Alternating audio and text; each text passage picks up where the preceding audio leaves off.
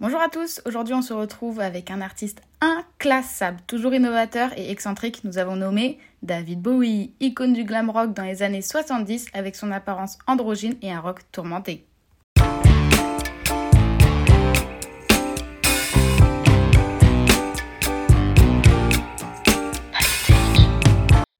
Et David Bowie est connu pour ça.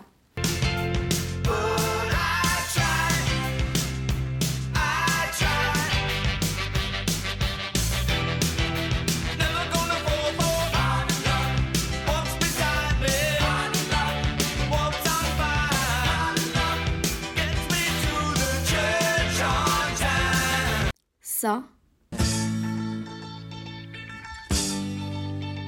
There's a starman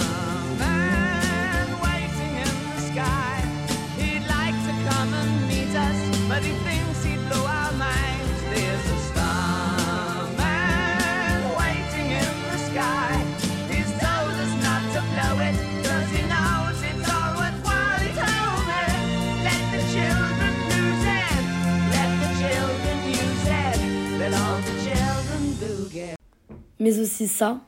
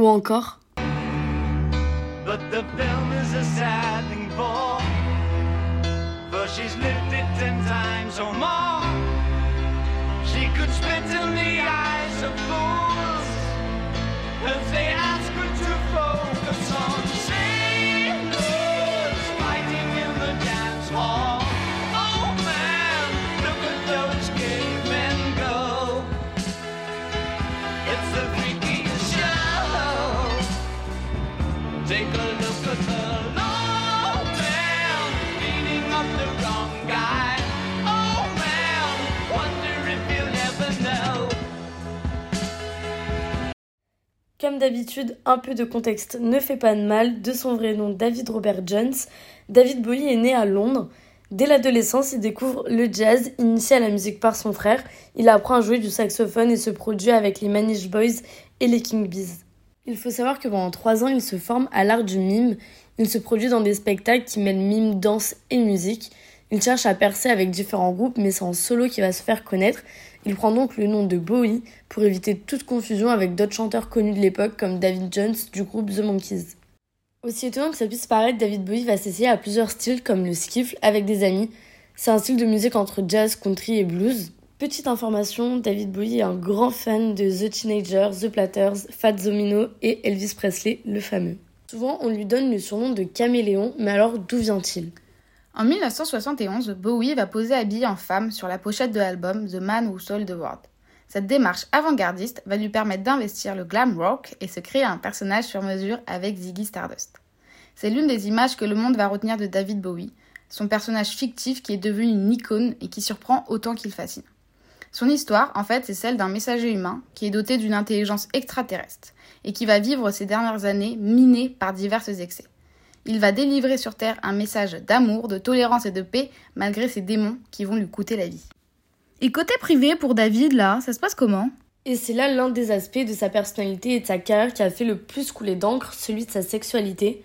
Très vite, David Bowie brise les tabous. Dès le début des années 70, le chanteur a expliqué être bisexuel au moment même où il présentait à son public le personnage très connu de Ziggy Stardust, qui n'a cessé de mélanger les genres et d'apparaître toujours plus féminin. En 1976, il expliquait au magazine Playboy C'est vrai, je suis bisexuel, mais je ne peux pas nier que j'ai très bien utilisé ce fait. Je suppose que c'est la meilleure chose qui me soit arrivée. Maintenant, quelques anecdotes.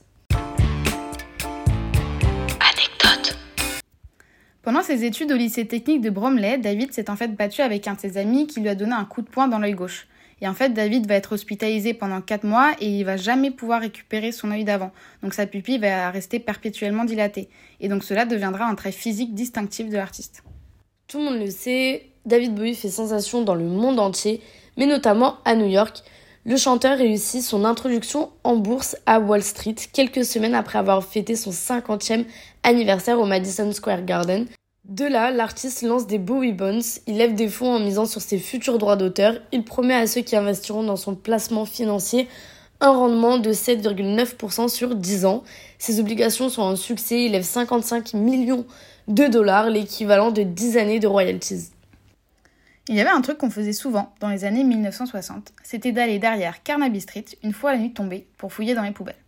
En fait, à l'époque, si un vêtement montrait le moindre signe de détérioration, s'il manquait un bouton par exemple, ou s'il avait même un petit défaut, les magasins le jetaient. Du coup, on récupérait des habits extraordinaires. David avait beaucoup de conquêtes et cela faisait fantasmer la planète. Donc par exemple, il a fréquenté Nina Simone ou bien Tina Turner. Donc franchement, la chance. Avec sa première femme Angie, selon la toile, ils organisaient les meilleures orgies de Londres et ils avaient dans leur salon un grand lit recouvert de fourrure qui était baptisé The Pit. Cela signifie le puits. Les invités pouvaient y participer en utilisant toutes les combinaisons sexuelles inimaginables. Une journaliste a écrit La carrière de Bowie n'était pas uniquement connue pour son extraordinaire talent musical, mais aussi pour son attitude extrêmement audacieuse vis-à-vis du sexe. Bowie est passé d'une expérience charnelle à l'autre, et il n'hésitait surtout pas à clamer sa bisexualité. Et lors d'un entretien à la BBC, David a dit J'ai dragué tout le monde. C'était une période merveilleusement irresponsable, se souvenait avec délice l'artiste dans les années 2000. Étonnamment, en 2003, David Bowie refuse d'être anobli par la reine d'Angleterre Elisabeth II. Contrairement à Paul McCartney ou encore Elton John, il dit non au statut de chevalier qui lui est proposé et déclare ne pas savoir à quoi cela pourrait lui servir, en disant Ce n'est pas pour cela que j'ai passé ma vie à travailler. Pour les fans de dessins animés ou encore de Bob l'éponge, en 2007, le héros du rock avait prêté sa voix pour le personnage de Lord Royal Highness dans la série de Bob l'éponge. En 1964, David Bowie avait seulement 17 ans et il a été invité sur le plateau de l'émission de la BBC Tonight. Il est venu défendre la cause des hommes aux cheveux longs en sa qualité de porte-parole de la Society for the Prevention of Cruelty to the Long-Haired Man. Il est vrai que cette tendance capillaire chez les hommes était assez mal perçue à l'époque. Cette interview va donc marquer son premier passage à la télévision. Il faut aussi savoir qu'en 1967, David Bowie se convertit au bouddhisme et se rend au monastère de Samiling, situé en Écosse. Il confie à propos de cette période de sa vie au journal The Japan Times En un mois, j'ai fait raser ma tête, j'étais prêt à faire mes vœux religieux et à devenir moine. Mais il rompt finalement avec cette voix spirituelle lorsque l'un des moines lui conseille de continuer à faire de la musique, une voix qui lui apporterait davantage de bénéfices. David Bowie a rencontré sa femme parce qu'ils sortaient tous les deux avec le même gars. Merci à tous et à toutes d'avoir écouté notre épisode de Backstage. On se retrouve lundi prochain à 17h pour un nouvel épisode et un nouvel artiste.